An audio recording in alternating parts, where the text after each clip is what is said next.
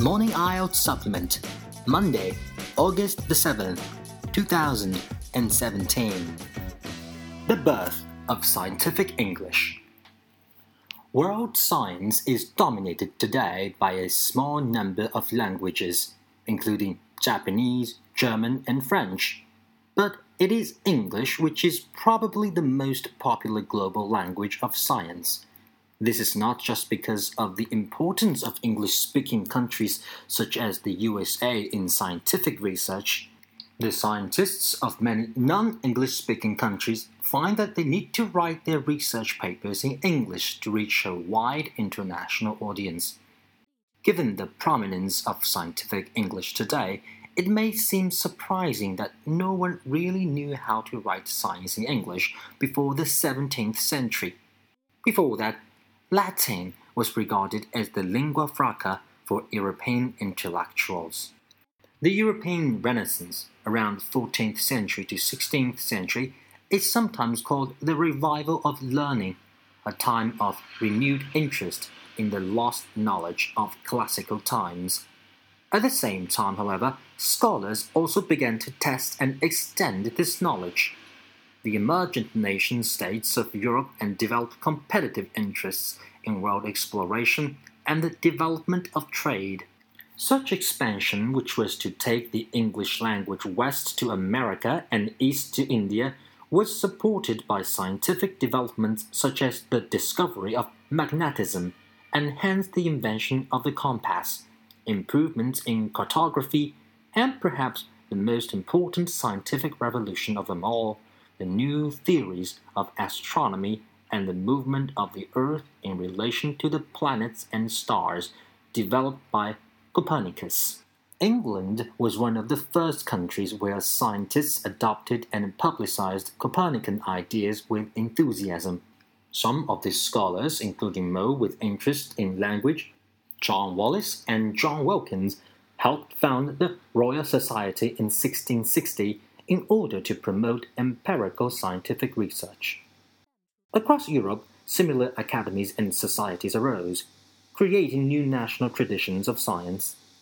In the initial stages of the scientific revolution, most publications in the national languages were popular works, encyclopedias, educational textbooks, and translations. Original science was not done in English until the second half of the 17th century. For example, Newton published his mathematical treatise known as the Principia in Latin, but published his later work on the properties of light Opticks in English. There were several reasons why original science continued to be written in Latin. The first was simply a matter of audience. Latin was suitable for an international audience of scholars, whereas English reached a socially wider but more local audience. Hence, popular science was written in English. A second reason for writing in Latin may, perversely, have been a concern for secrecy. Open publications had danger in putting into the public domain preliminary ideas which had not yet been fully exploited by the author. This growing concern about intellectual property rights was a feature of the period.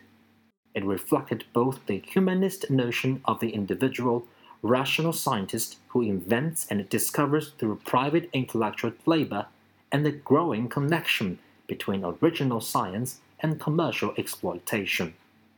There was something of a social distinction between scholars and gentlemen who understood Latin and men of trade who lacked a classical education.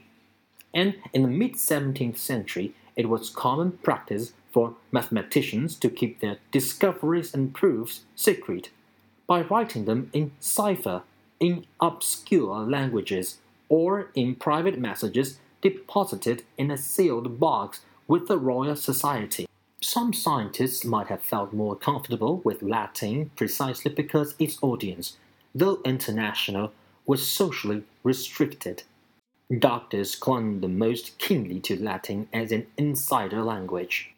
A third reason why the writing of original science in English was delayed may have been to do with the linguistic inadequacy of English in the early modern period. English was not well equipped to deal with the scientific argument. First, it lacked the necessary technical vocabulary.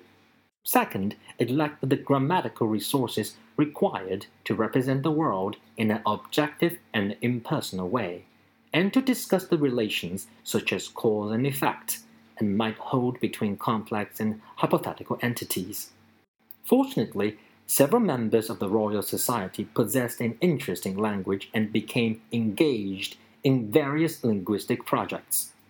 Although a proposal in 1664 to establish a committee for improving the English language came to little, the Society's members did a great deal to foster the publication of science in English and to encourage the development of a suitable writing style.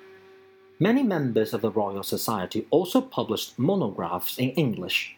One of the first was Robert Hooke, the Society's first curator of experiments, who described his experiments with microscopes in Micrographia. This work is largely narrative in style, based on a transcript of oral demonstration and lectures. In 1665, a new scientific journal, Philosophical Transactions, was inaugurated, perhaps the first international English language scientific journal. It encouraged a new genre of scientific writing, that of short, focused accounts of particular experiments. The 17th century was thus a formative period in the establishment of scientific English. In the following century, much of this momentum was lost as German established itself as the leading European language of science. It is estimated that by the end of the 18th century, 401 German scientific journals had been established as opposed to 96 in France and 50 in England.